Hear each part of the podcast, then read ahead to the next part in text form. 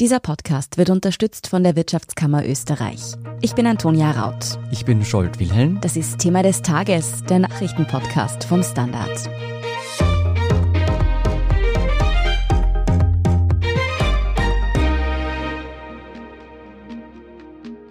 Neue Chats, neue Hausdurchsuchungen, neue Verdachtsmomente. Die Wirtschafts- und Korruptionsstaatsanwaltschaft erhebt schwere Vorwürfe gegen Ex-ÖBAG-Chef Thomas Schmidt und den Unternehmer und Kurzvertrauten Siegfried Wolf. Wolf soll versucht haben, sich um eine Steuernachzahlung in Millionenhöhe zu drücken und hat dafür mehrfach beim Finanzministerium interveniert. Die Vorwürfe haben es in sich. Die Beschuldigten könnten sich der Korruption und Bestechlichkeit schuldig gemacht haben. Alles, was Sie zu dieser neuen Korruptionskausa wissen müssen und die nicht ganz unkomplizierten Hintergründe erklären Wirtschaftsredakteurin Renate Graber und Fabian Schmidt aus dem Innenpolitikressort des Standards. Renate, in dieser Causa gibt es drei Beschuldigte. Kurz zusammengefasst, wer sind die und was wird ihnen vorgeworfen? Ja, also diese drei Beschuldigten sind Siegfried Wolf, Unternehmer, Thomas Schmidt, ehemaliger Generalsekretär im Finanzministerium und eine Beamtin der Finanz, die hat ein Finanzamt geleitet und zwar war sie auch für die Causa rund um Herrn Wolf zuständig. Vorgeworfen wird dem Siegfried Wolf Bestechung, Thomas Schmid Beihilfe zu dieser Bestechung und der Beamtin Bestechlichkeit. Es geht darum, dass sie von einem Job in einen anderen wechseln wollte und im Laufe der Zeit ist das auch gelungen. Das ist der Vorwurf und ich will gleich am Anfang sagen, wie immer, aber sehr ernsthaft, dass natürlich die Unschuldsvermutung gilt. Es sind Erstermittlungen. Fabian, ich würde sagen, dann fangen wir von vorne an. Wo nimmt denn diese Causa ihren Anfang?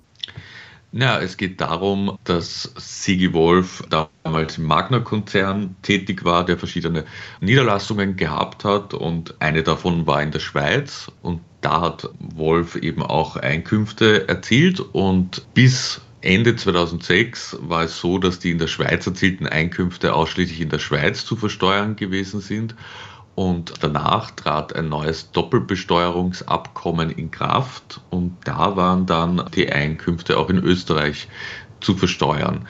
Das ist aber nicht passiert offenbar. Was aber auch dem zuständigen Finanzamt nicht aufgefallen ist, muss man sagen, also zumindest über längere Zeit, bis es dann plötzlich doch hieß, eigentlich hättest du in Österreich Steuern zahlen müssen und jetzt musst du das nachzahlen. Und das war dann eine ziemlich große Summe und hat für dementsprechenden Unmut gesorgt und hat Bemühungen ausgelöst, diese Steuerschuld zu vermindern. Wobei man dazu sagen kann, das sind ja etliche Jahre zusammengekommen. Das waren die Jahre zwischen 2006 und 2010, die damals geprüft wurden im Nachhinein.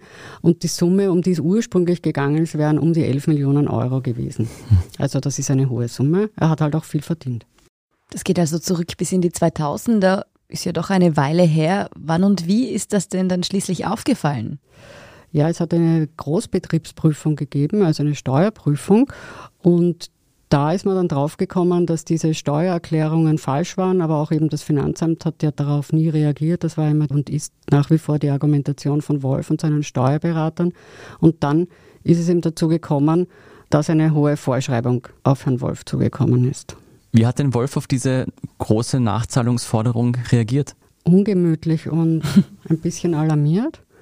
Und er hat dann seine Bekanntschaften offensichtlich genutzt, wobei ich auch dazu sagen will, das sind halt die Vermutungen oder die Erklärungen, die die Wirtschafts- und Korruptionsstaatsanwaltschaft dazu anstellt. Und sie schreibt in der Anordnung zu den Hausdurchsuchungen, die Anfang dieser Woche stattgefunden haben, und zwar bei der Finanzbeamtin, die verschiedene Wohnsitze hat. Und also über Rechtshilfe ist es auch in dem Finanzamt zu Sicherstellungen gekommen.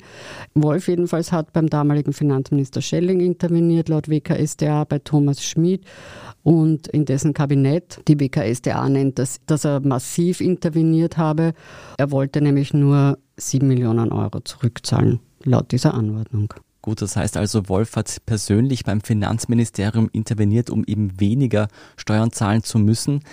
Jetzt einmal ganz naiv gefragt, Ist es normal, dass man beim Finanzamt oder beim Finanzministerium über seine Steuern verhandelt? Das sind in Wahrheit natürlich ganz normale Vorgänge. Jeder, der Steuern zu zahlen hat oder auch ein Unternehmer in dieser Größenordnung, hat seine Steuerberater und die verhandeln natürlich mit dem Finanzamt. Da gibt es ja auch Verfahren, das dauert ja zum Teil auch jahrelang. Das ist jetzt nicht strafrechtlich relevant gemeint, diese Verfahren sind einfach Finanzverfahren. Und bis dann Bescheide erstellt wird, da wird natürlich verhandelt, dass jemand direkt im Finanzministerium interveniert beim General Generalsekretär. Das ist wahrscheinlich eher ungewöhnlich, würde ich meinen. Aber man weiß nicht, ob es in der türkisen Zeit nicht eher doch nicht gewöhnlich, aber doch öfter vorgekommen ist. Und an wen hat sich Wolf da konkret gewandt? Wer hat mit ihm verhandelt? Also Ansprechpartner war vor allem Thomas Schmidt, der damals Generalsekretär war und Kabinettschef und von einigen auch als eine Art Schattenminister gesehen wurde, weil er einfach schon lange im Haus war und guten Zugriff hatte auf die Fachabteilungen. Und wir sehen halt in diesen Chats, die in der Anordnung zitiert werden, man hat eigentlich das Gefühl, dass es zwei Teams gab, also einerseits Wolf und seine Verbündeten im Finanzministerium gegen die strengen Beamten der Fachabteilung. Und in diesem Zusammenhang fällt eben auch der sehr schnell sehr berühmt gewordene Spruch, du arbeitest in einem ÖVP-Kabinett, du bist die Hure der Reichen. Das sagt Thomas Schmid zu einem Kollegen im Kabinett, der sich mit Steuerpolitik beschäftigt und den er bittet, quasi auf die strengen Prüfer einzuwirken, dass man zu einer Lösung im Sinne von Wolf kommt. Jetzt ganz unschuldig nachgefragt, was genau meint er mit dieser Aussage? Das müsste man ihn fragen, was nicht möglich ist, beziehungsweise uns nicht möglich ist. Aber man kann es natürlich interpretieren und man kann es jetzt so extensiv interpretieren und sagen, okay, also du weißt ja, du arbeitest für die ÖVP und die geben den Reichen nach und die Reichen können sich dort richten. Anders kann ich es eigentlich nicht interpretieren. Ich weiß nicht, Fabian, was sagst du? Wie interpretierst du es anders? Nein, also man muss sagen, wir kennen ja jetzt die Art und Weise, wie Thomas Schmidt kommuniziert, schon sehr gut durch zahlreiche Chats und natürlich war der Thomas Schmidt teilweise sehr zynisch und sehr auch selbstironisch, aber es ist natürlich eine entlarvende Selbstironie, die in diesem Satz zu lesen ist. Also man sieht, dass die beiden schon miteinander scherzen, aber es ist ja in diesen Scherzen natürlich ein wahrer Kern drinnen, denkt man sich. Und wir haben ja auch bei anderen Sachen immer wieder gesehen im Urschuss, dass doch Unternehmen, die ganz gut mit der ÖVP harmoniert haben, sagen wir es mal so, bestimmte Services zugute kamen, die, glaube ich, ein normaler Bürger nicht erhalten hätte. Das sehen wir in der Finanz, aber das sehen wir zum Beispiel auch in der Justiz, wo Beschuldigte eben damals beim zuständigen Sektionschef vorsprechen und sich beschweren durften. Etwas, das, glaube ich, einem normalen anderen Kriminellen unter Anführungszeichen oder Beschuldigten nicht zustehen würde. Von dem her, es ist diese Frage immer im Kern, glaube ich, die der Ungleichbehandlung zwischen gewissen Bürgern und anderen. Mhm. Gut, jetzt könnte man sagen, die ÖVP kommt den Reichen entgegen. Also da ergänzt man sich sozusagen inhaltlich. Aber die Frage ist auch, was hat denn ein ranghoher Staatsbediensteter wie Thomas Schmidt davon, einem Unternehmer da entgegenzukommen in dieser Causa? Naja, also das ist die Frage, die noch ungeklärt ist hier. Also man wusste natürlich, also Thomas Schmid war ein Netzwerker, war jemand, der, glaube ich, relativ stolz war auf sein fettes Telefonbuch voller Kontakte zu Chefredakteuren, Unternehmern, Politikern, Aufsichtsräten etc der das auch immer wieder genutzt hat. Wir wissen ja auch, dass er zum Beispiel für Gernot Blümel, als der damals ÖVP Wien Obmann wurde, ein Dinner abgehalten hat, wo er ihn einfach vernetzt hat etc.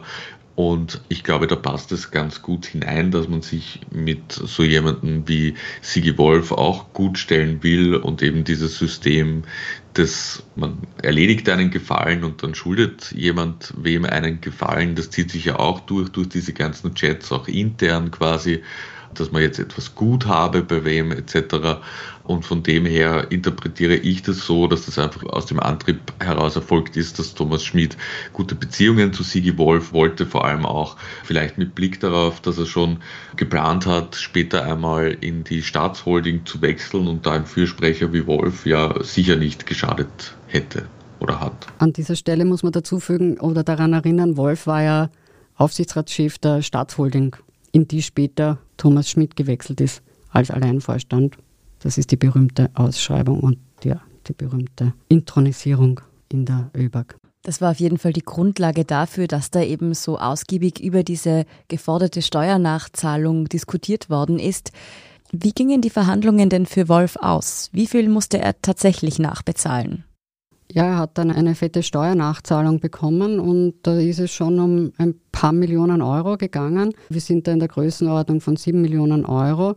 Er wollte, und auch das geht aus einem dieser Chats hervor, in einer Nachricht, die Thomas Schmidt geschrieben hat, er wollte eigentlich auf sechs Millionen runter, aber das hat Thomas Schmidt dann in einer Nachricht geschrieben, das ist irgendwie zu viel. Das hat dann Schelling geschrieben. Also er hat viele Millionen nachgezahlt und dann beginnt laut WKSDA die sogenannte Phase 2 die Interventionen, so nennt die WKStA das in dieser Anordnung zur Hausdurchsuchung, Interventionen bezüglich einer Steuernachsicht. Das hat im Jahr 2017 begonnen. Und da ist es vor allem um Zinsen gegangen. Strafzinsen, Anspruchszinsen 680.000 Euro. Die wollte er nicht zahlen.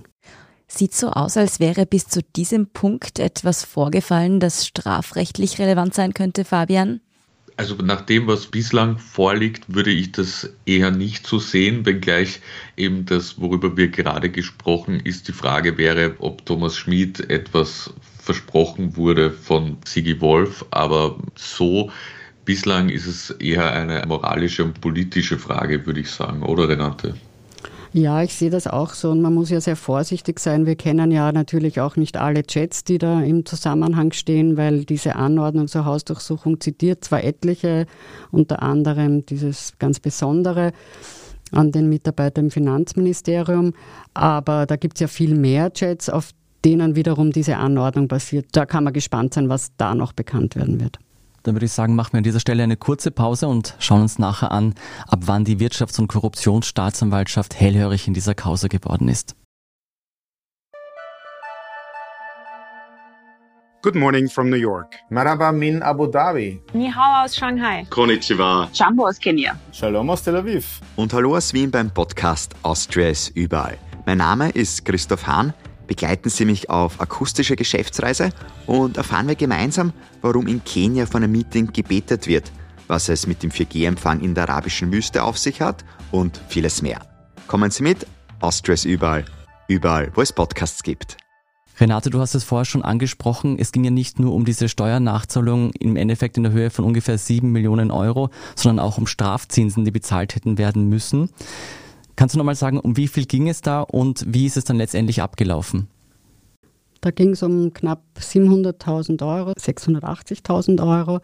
Und da haben dann eben diese Interventionen begonnen, dass Wolf die nicht zahlen wollte. Man muss immer dazu sagen, also da ist natürlich auch im Hintergrund eine Armada an Steuerberatern tätig gewesen. Es gab eine ursprüngliche Steuerberatungsgesellschaft, die Wolf beraten hat. Dann sind neue von ganz großen, die sogenannten ganz großen vier dazugekommen oder Berater daraus. Also das war ein ständiger Kontakt. Und wie ist das für ihn dann ausgegangen für Wolf? Hat er nachbezahlen müssen oder wurden ihm diese Zinsen tatsächlich erlassen? Letztlich hat er diese 680.000 Euro nicht gezahlt, aber es wurden ihm, Fabian, korrigiere mich, wenn ich nicht recht habe, nicht die Zinsen erlassen, sondern die Steuerschuld wurde reduziert. Genau, aber da befinden wir uns dann schon in einem ziemlichen Zeitsprung. Eigentlich hat die Fachabteilung nämlich immer signalisiert, dass dieser Antrag, wenn ihn Wolfs Steuerberater so einbringen, nicht durchgehen wird.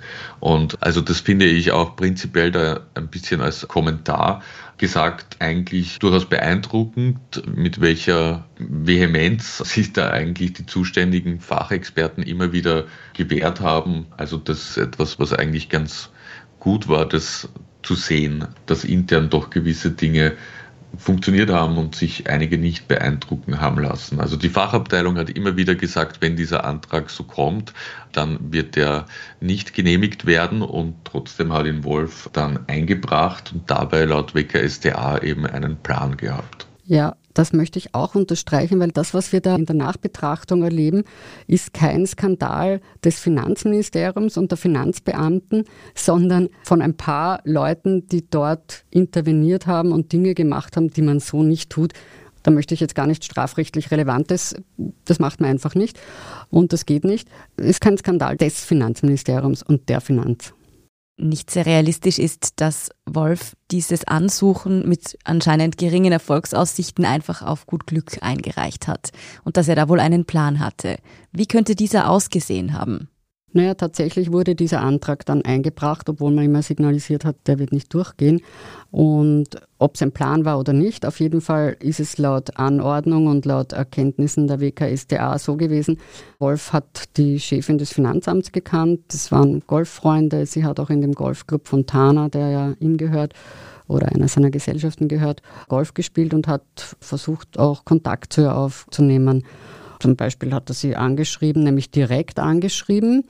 Und da muss man dann aufpassen, auf dieses direkt angeschrieben, dass er mit ihr einen Kaffee trinken gehen möchte. Sie hat aber keine Zeit gehabt. Dann hat man sich darauf geeinigt, man trifft einander in einer Autobahnraststation in Guntramsdorf. Das dürfte dann auch passiert sein. Gibt es einen Grund, warum man sich in einer Autobahnraststation zu so einem Thema trifft?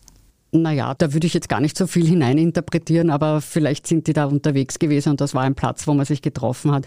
Wobei ich muss sagen, ich habe auch schon Informanten in Autobahnraststationen getroffen. Ich, ich bin mir dann immer wahnsinnig cool vorgekommen. Du genau, du hast einen Informanten oder Informantin getroffen, aber wenn es um eine Steuerrückzahlung geht und man mit der Finanzamtchefin sich trifft, trifft man sich dann nicht normalerweise im Bürogebäude? Nun gut, das war ja kein offizielles Treffen.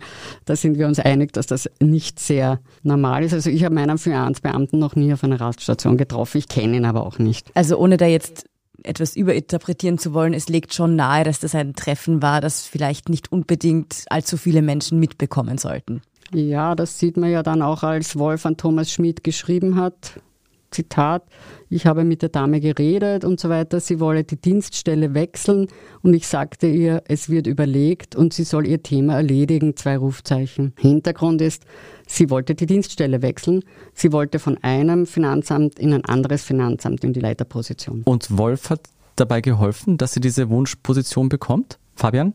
Ja, er hat die Wünsche an Thomas Schmid übermittelt und gebeten, dass ein anderer Kollege dranbleiben soll, draufbleiben soll auf dem Thema und das hat alles dann schlussendlich auch funktioniert. Und man muss sagen, also abseits des juristischen ist das natürlich schon, also relativ empörend. Also dieser ganze Vorgang, ich finde, das geht gar nicht, dass sich die, da die Dienststellenleiterin einerseits schon irgendwie per Du ist mit Sigi Wolf, aber dann sich auch trifft und offenbar Wünsche übermittelt, wie es die Chats darlegen. Also das ist einfach eine Ungleichbehandlung, die nicht geht und die das Vertrauen in den Staat unterminiert, finde ich. Und wenn man es jetzt auf den Punkt bringen müsste, ist dieser Vorgang schon Korruption? In der Korruption ist man aus strafrechtlicher Sicht sehr schnell drinnen. Ich glaube, das ist ein Problem. Untreue und solche Tatbestände sind viel schwieriger zu erfüllen sozusagen oder auch von der Staatsanwaltschaft nachzuweisen. In der Korruption ist man viel schneller drinnen. Also kann man sagen, dadurch, dass Wolf geholfen hat, dass diese Beamtin eine neue Dienststelle bekommt, wie sie sich gewünscht hat, und dafür wurde ihm entgegengekommen bei diesen Steuernachzahlungen, ist ein Vorgang der Korruption. Wenn das so nachgewiesen wäre, hätte er ein Problem. Dazu muss man ja auch nochmal fragen, hat es für Wolf denn funktioniert? Die zuständige Finanzbeamtin hat dann, nachdem sie den Job bekommen hat, den sie wollte, wo sie übrigens dann eine Nachricht an Wolf schrieb mit nochmals Thanks und acht Rufzeichen und seine Antwort war with pleasure, hat sie dann den entsprechenden Bescheid noch unterfertigt. Damit wäre die Angelegenheit eigentlich erledigt gewesen, wenn nicht wieder sehr ernsthafte Finanzbeamte das entdeckt hätten. Und da sind wir dann in der nächsten Phase. Mhm. Wie ist die Sache denn aufgeflogen letztendlich? Ja, durch eine Innenrevision. Also auch Finanzämter haben Revisionen und da wird ab und zu nachgeschaut, welche Fälle wie aufgearbeitet werden. Und dieser Innenrevision ist diese ganze Causa aufgefallen. Und dann ist man zum Schluss gekommen, das geht so gar nicht und hat ihm wieder Vorschreibung gemacht. Hat denn Thomas Schmidt eigentlich nach dieser Revision Siegfried Wolf erneut geholfen bei dieser Steuernachzahlungsgeschichte? Naja, das ist dann ein bisschen schwierig gewesen. Er ist nämlich schon in der ÖBAG, im Chefsessel der ÖBAG gesessen. Er ist wieder angeschrieben worden und Wolf wollte da wieder interveniert wissen oder jedenfalls hat er sich an ihn gewendet und da hat er dann darauf hingewiesen, er sei da ja gar nicht mehr zuständig, er ist ja nicht mehr dort und hat aber auch von einem gewissen Risiko gesprochen in diesem Zusammenhang.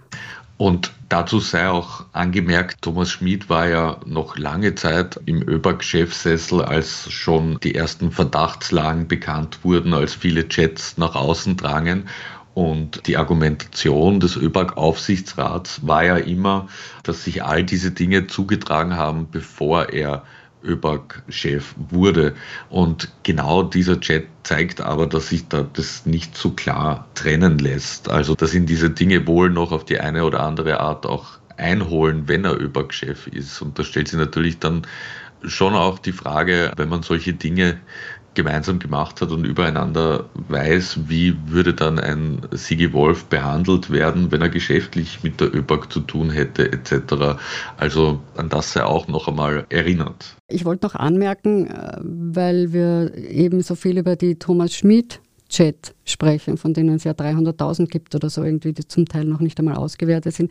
In diesem Fall dürfte sich die Sache wohl ein bisschen anders verhalten, weil wenn man nachdenkt und sieht, dass, dass da um Chats geht, die Wolf austauscht mit der Finanzamtsleiterin, so stammen die wahrscheinlich nicht aus Thomas Schmidts Handy. Ich nehme an, dass sie aus Wolfs Handy stammen, das wohl möglicherweise vielleicht schon einmal früher beschlagnahmt wurde.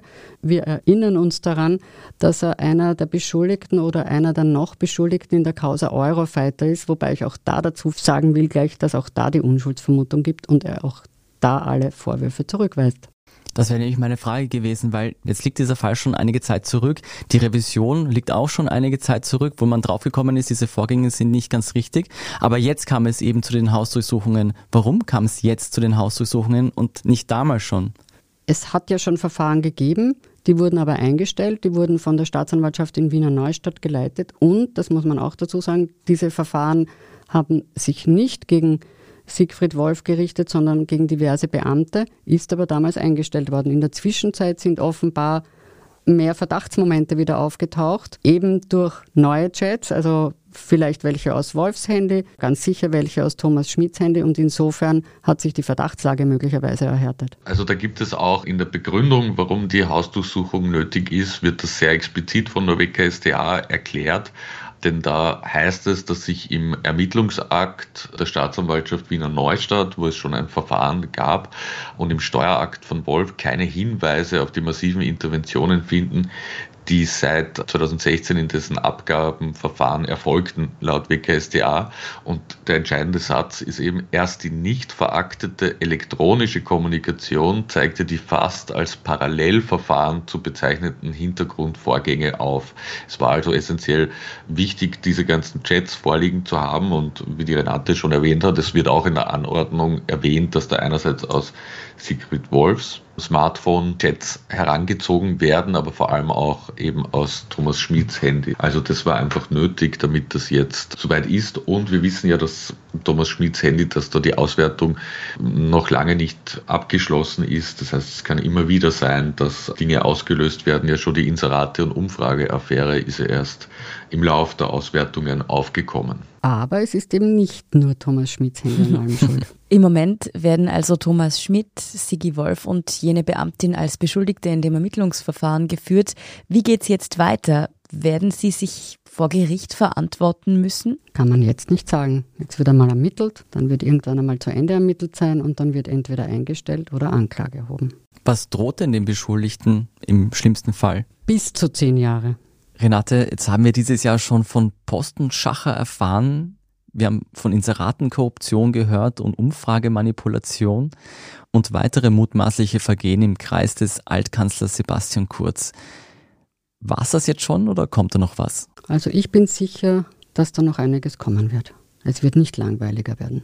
Hast du eine Ahnung, worum es gehen könnte? Ahnung kann man einiges, aber ich will dem nicht vorausgreifen. Fabian, was denkst du? Also man kann mit Blick auf den ÖVP-Korruptionsuntersuchungsausschuss, der im März startet, sagen, diese Geschichte jetzt rund um Sigi Wolf wird sicher relativ am Anfang behandelt werden. Da stapeln sich ja quasi schon die drängenden Themen auch mit der Inseraten- und Umfrageaffäre, die meines Erachtens auch noch lange nicht abgeschlossen ist, wo auch noch eine Vielzahl von Einvernahmen etc. kommen werden auf jeden Fall. Und natürlich auch Vorgänge innerhalb der Justiz werden den Korruptionsurschuss am Anfang recht beschäftigen.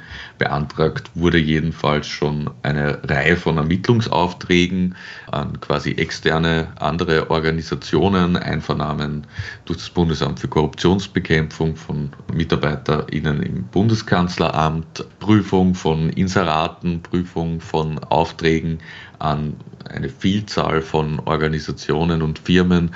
Also der Urschuss munitioniert sich auch schon auf und das wird sehr viel Arbeit für uns alle nächstes Jahr. Langweilig wird uns also vermutlich auch 2022 nicht hinsichtlich dieser Ermittlungen. Vielen Dank Fabian Schmidt und Renate Graber für diese Analysen. Sehr gerne. Ebenso. Wir sind gleich zurück.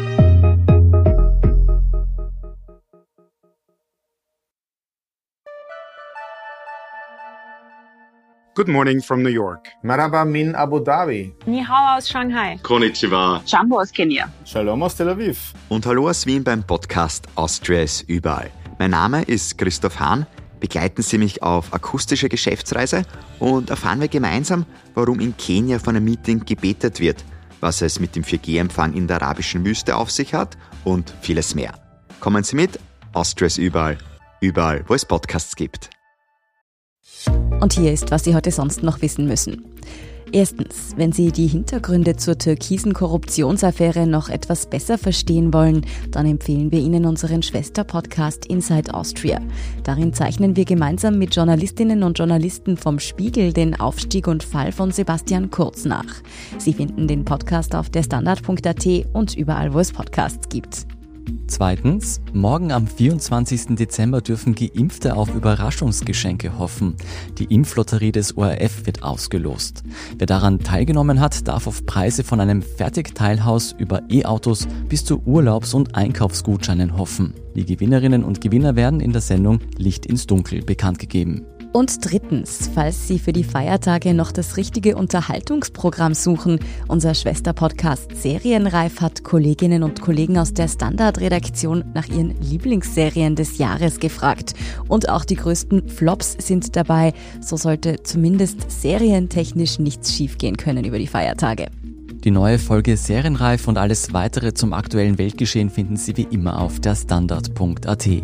Danke fürs Zuhören und all jenen, die uns auf Apple Podcasts oder Spotify folgen, uns eine nette Rezension geschrieben oder eine 5-Sterne-Bewertung gegeben haben. Und ein ganz besonders großes Dankeschön all jenen, die unsere Arbeit mit einem Standard-Abo oder einem Premium-Abo über Apple Podcasts unterstützen. Das hilft uns wirklich sehr, also gern auch Freundinnen und Freunden weiterempfehlen. Und ein ganz besonderes Dankeschön auch an dich, Antonia Raut, für diese tolle Arbeit in den letzten Wochen, die du sehr viel allein tragen musstest. Ich freue mich wirklich sehr auf nächstes Jahr und mit dir weiter zusammenarbeiten zu können. Und wir haben auch eine Neuigkeit noch zu verkünden. Wir werden nächstes Jahr um eine Person wachsen. Der Standard AT Podcast bekommt Verstärkung.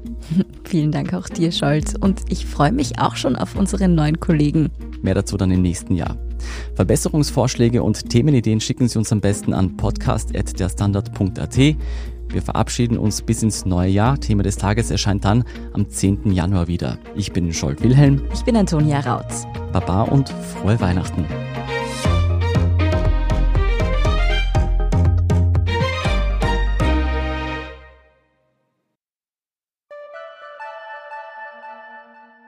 Good morning from New York. Marhaba min Abu Dhabi. Ni hao aus Shanghai. Konnichiwa. Jambo aus Kenia. Shalom aus Tel Aviv. Und hallo aus Wien beim Podcast Austria ist überall. Mein Name ist Christoph Hahn.